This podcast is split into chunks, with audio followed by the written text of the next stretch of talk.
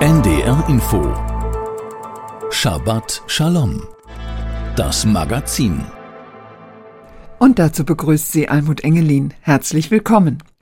Ist Israel dabei, einen Völkermord an den Palästinensern zu begehen? Diese Frage wird jetzt über lange Zeit den IGH, den Internationalen Gerichtshof in Den Haag, beschäftigen. Er ist das höchste Rechtsprechungsorgan der Vereinten Nationen. Im Unterschied zum Internationalen Strafgerichtshof in der direkten Nachbarschaft behandelt der IGH, der Internationale Gerichtshof, nur Auseinandersetzungen zwischen Staaten, weshalb die palästinensische Terrororganisation Hamas dort weder Beklagter noch Kläger sein kann. Die Klage kommt auch nicht aus Palästina, sondern aus Südafrika.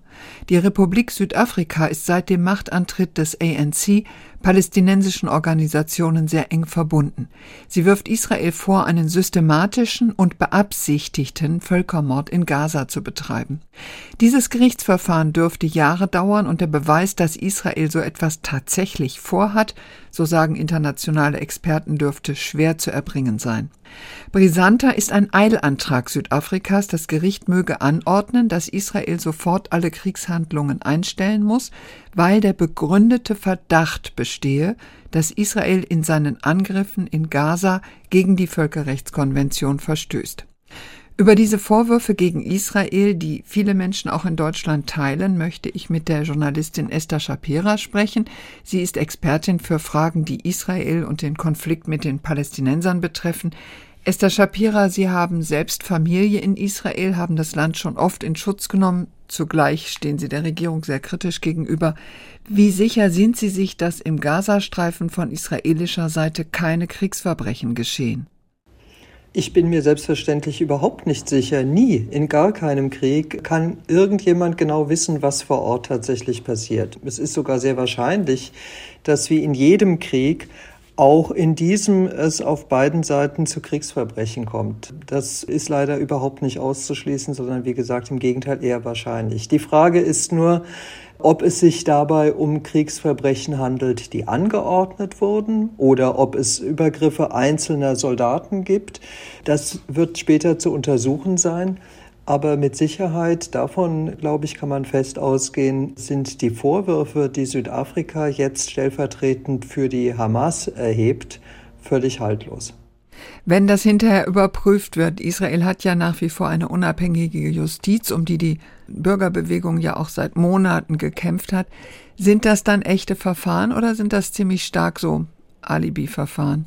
Nein, das sind echte Verfahren. Das ist auch ein wesentlicher Punkt, weshalb äh, Israel bisher immer äh, darlegen konnte, dass es unbegründet ist, Soldaten zum Beispiel vor dem Internationalen Gerichtshof anzuklagen, weil Israel eine funktionierende Demokratie ist mit einer funktionierenden Gerichtsbarkeit.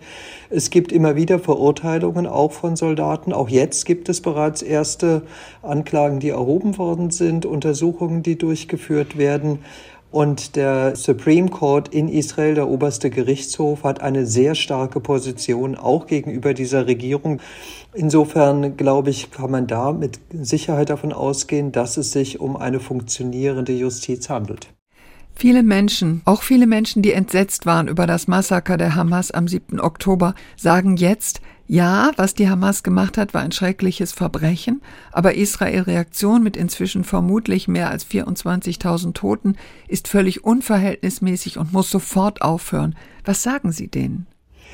Es geht schon damit los, dass Sie sagen, was die Hamas gemacht hat am 7. Oktober, weil das unterstellt, dass es ein singuläres Ereignis des 7. Oktobers war, was nun vorbei ist und jetzt folgt die Reaktion Israels.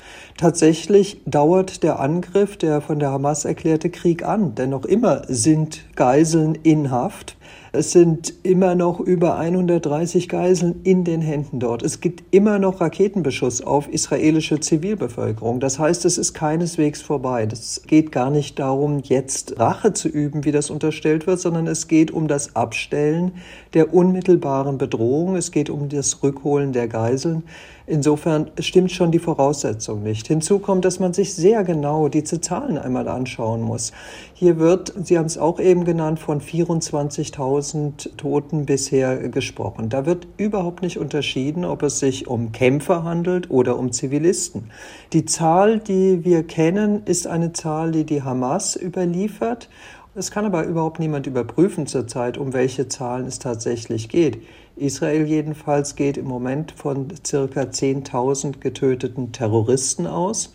Ja, und Israel hat ja nach wie vor dieses Problem, dass die Hamas Krankenhäuser und Moscheen und Schulen zu Raketenabschussbasen macht. Und wenn man die dann angreift, dann trifft man auch Zivilisten und zivile Einrichtungen, aber verstößt das dann nicht trotzdem gegen das Völkerrecht, da anzugreifen? Nein, das tut es nicht.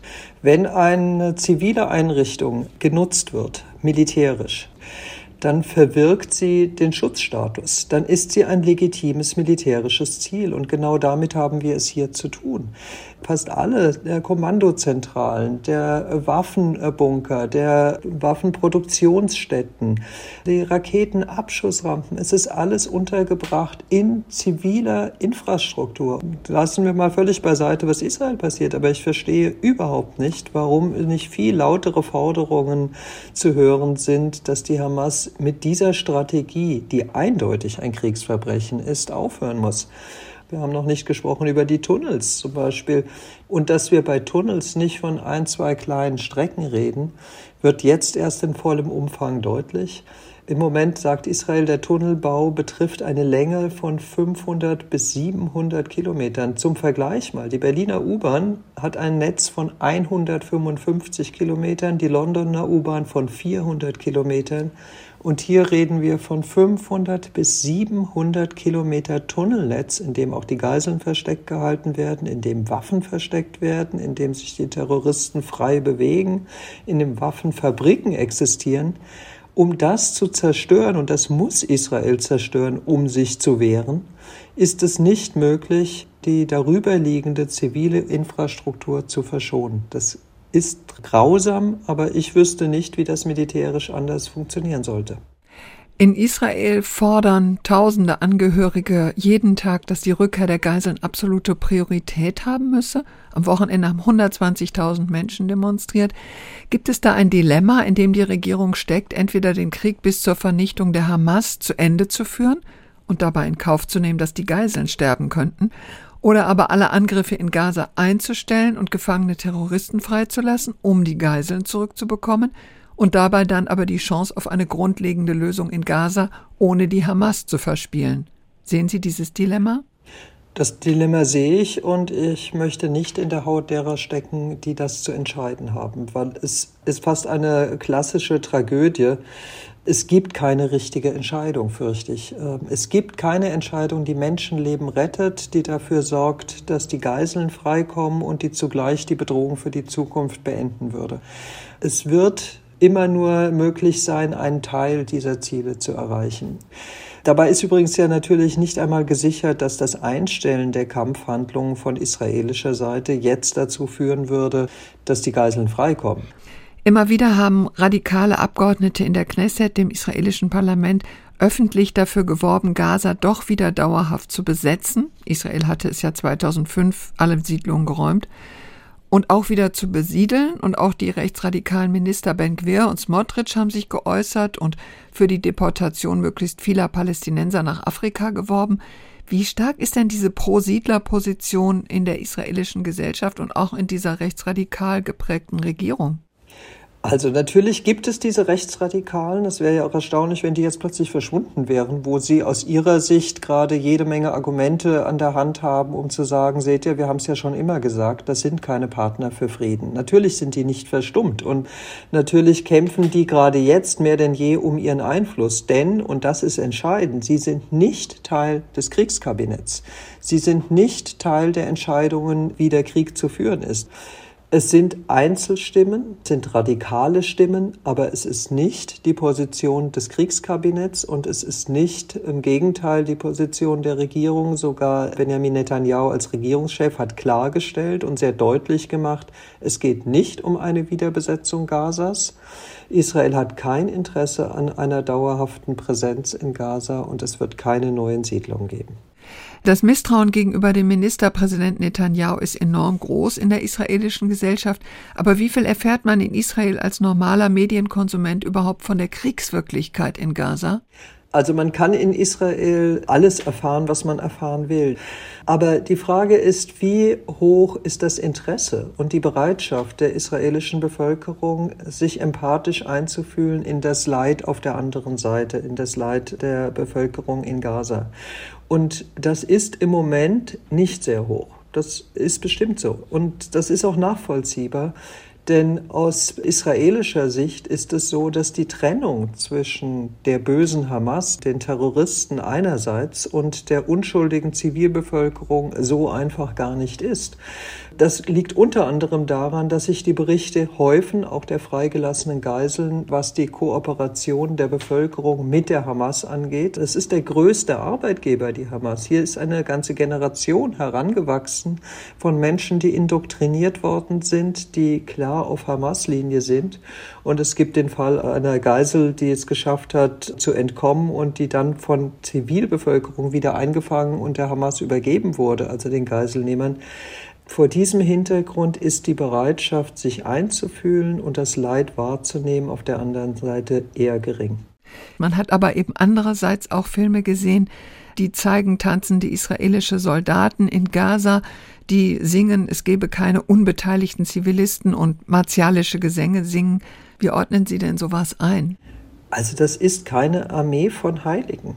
Wir müssen uns vorstellen, worum es gerade geht. Hier geht es um eine Situation, wo Menschen um ihr Überleben kämpfen die haben Todesangst, wenn sie dort hineingehen. Es gibt einen enormen emotionalen Stress, natürlich auch auf Seiten der Soldaten, die sich ununterbrochen in Todesangst befinden. Dass sich das entlädt, auch in solchen ekelhaften Szenen, die dann viral gehen im Netz, das kann eigentlich nicht erstaunen. Natürlich gibt es solche Szenen, die gibt es in jedem Krieg.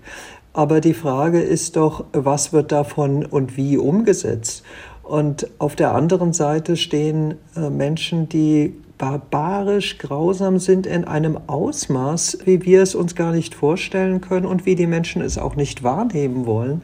Mit dem barbarisch grausam spielen sie auf das Massaker an und auf die Köpfungen und Folter und Vergewaltigung und auf diese Sachen, die am 7. Oktober passiert sind. Das meinen Sie damit? Ja, dass die Angst sehr legitimiert ist, das hat der 7. Oktober gezeigt, weil damit deutlich wurde, mit wem man es auf der anderen Seite zu tun hat. Und auch zum Teil unter Beteiligung der Zivilbevölkerung. Schauen wir kurz nach Deutschland auf den heute stattfindenden und in den nächsten Tagen zu erwartenden Großdemonstrationen in vielen deutschen Städten gegen Rechtsradikalismus und faschistoide Pläne zur Deportation migrantischer Bürgerinnen. Da demonstrieren viele Jüdinnen und Juden mit, jüdische Gemeinden rufen oft auch mit auf, zum Beispiel in Hamburg, geben sich aber höchstwahrscheinlich auch aus Angst vor Angriffen nicht als klare Gruppe mit Symbolen zu erkennen. Wie bewerten Sie diese Situation? Das ist das Bitterste überhaupt. Das ist ein Gefühl, das ich auch persönlich zutiefst teile. Das Gefühl, völlig alleingelassen zu werden.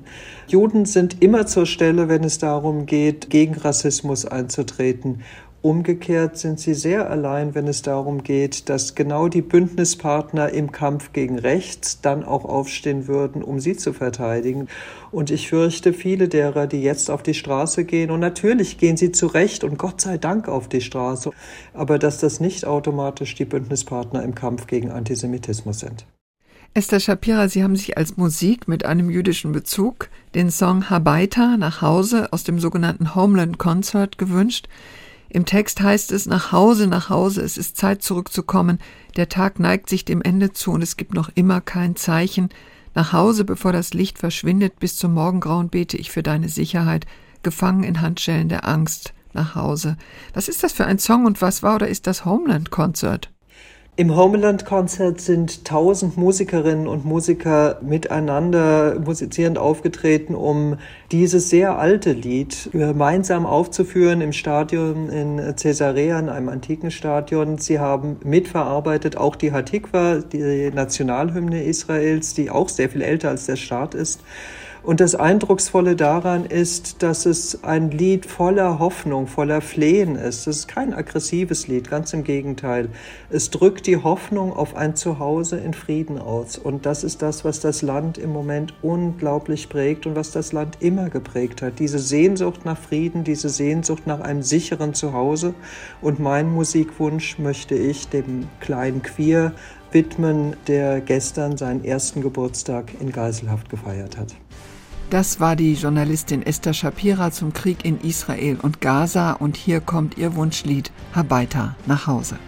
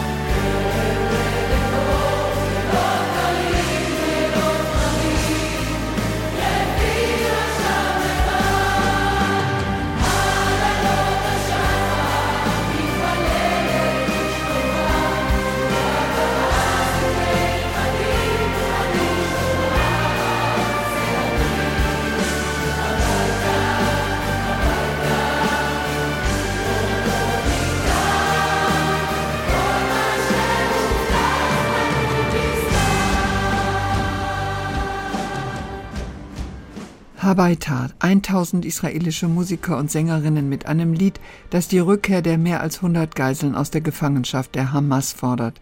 Es war ursprünglich ein Protestsong der israelischen Sängerin Jadena Arasi, für den Auszug der israelischen Truppen aus dem Libanon. Das Lied wurde 1983 inmitten des ersten Libanonkrieges geschrieben. Später erklang der Song im Kampf für die Freilassung entführter Soldaten und insbesondere des israelischen Soldaten Gilad Shalit, der fünf Jahre lang eine Geisel der Hamas war. Und nun der Nachrichtenüberblick. Der Präsident der Europäischen Rabbinerkonferenz Pinchas Goldschmidt erhält in diesem Jahr den Keizpreis. Das teilte das Direktorium des Internationalen Keizpreises zu Aachen mit. Gemeinsam mit Goldschmidt werden die jüdischen Gemeinschaften in Europa geehrt. Von der Auszeichnung soll die Botschaft ausgehen, dass jüdisches Leben selbstverständlich zu Europa gehört und kein Platz für Antisemitismus sein darf. Goldschmidt sei stets dafür eingetreten, dass in Europa Menschen unterschiedlicher religiöser und kultureller Herkunft ihren Platz finden müssten, so das Karlspreisdirektorium. Als Oberrabbiner von Moskau widersetzte Goldschmidt sich der Forderung, den Krieg gegen die Ukraine zu unterstützen und verließ Russland 2022. Die Unionsfraktion hat scharfe Kritik daran geübt, dass Familienangehörige von entführten Hamas-Geiseln vorübergehend nicht in den Bundestag gelassen wurden. Die Besuchergruppe trug T-Shirts mit Fotos ihrer Verwandten. Der außenpolitische Sprecher der Unionsfraktion Jürgen Hart sagte der Bild-Zeitung, die Angehörigen hätten die T-Shirts ausziehen oder umdrehen müssen, da sie politische Botschaften trügen. Eine Sprecherin des Bundestags erklärte gegenüber der Bild, es hätten sich im Hinblick auf die Zugangsregeln zum Haus Rückfragen ergeben. Eine inhaltliche Bewertung durch die Beschäftigten am Eingang habe nicht stattgefunden. Die Gruppe sei anschließend in den Bundestag gekommen. Man bedauere allerdings die Verzögerung. Im Konflikt zwischen Israel und den Palästinensern braucht es aus Sicht des jüdischen Rabbiners Gabor Lenjel aus Hannover noch viel Zeit, bis eine politische Lösung erreicht ist. Bei einer Diskussion in der hannoverschen Marktkirche sagte er auf die Frage nach einer Zwei-Staaten-Lösung, dafür seien das Leid auf beiden Seiten und auch das gegenseitige Unverständnis noch viel zu groß und zu frisch. Um Vorurteile, Feindbilder und Missverständnisse zu überwinden, brauche es in erster Linie Bildung. Beide Seiten müssten lernen, sich gegenseitig zuzuhören und nicht nur ihre eigene Position zu sehen. Kulturstaatsministerin Claudia Roth strebt einen einheitlichen Weg von Bund und Ländern zur Verhinderung von Antisemitismus im Kulturbetrieb an. Ein Flickenteppich unterschiedlicher Regelungen wäre dem gemeinsamen Anliegen nicht dienlich, sagte die Grünen-Politikerin auf einer Konferenz des Zentralrats der Juden. Dabei verwies sie auf die kürzlich in Berlin eingeführte, aber umstrittene Antisemitismusklausel. Nach Ansicht des Historikers Meron Mendel kollidiert sie mit der vom Grundgesetz geschützten Kunstfreiheit.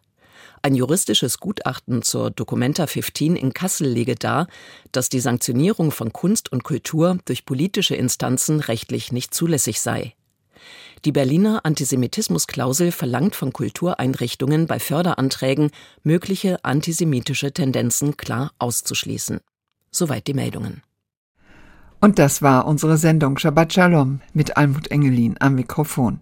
Hören Sie nun die Auslegung des Wochenabschnitts der Torah, der fünf Bücher Mose, von Rabbiner Joel Berger aus Stuttgart. In unserem biblischen Wochenabschnitt aus dem zweiten Mosebuch Shemot erreicht die Geschichte vom Auszug aus Ägypten ihren Höhepunkt. Neun schwere Plagen sind über Ägypten hereingebrochen. Die zehnte und letzte steht kurz bevor. Die Kinder Israels haben ihre Sachen gepackt und sind bereit zum Auszug. Aus dem ungeordneten Haufen zur Flucht bereiter Sklaven wird langsam ein geordnetes Volk. Da spricht Gott zu Moses und gibt den Kindern Israels ihr erstes Gebot als Volk. Dieser Monat soll für euch der Anfang der Monate sein. Er soll für euch der erste Monat des Jahres sein.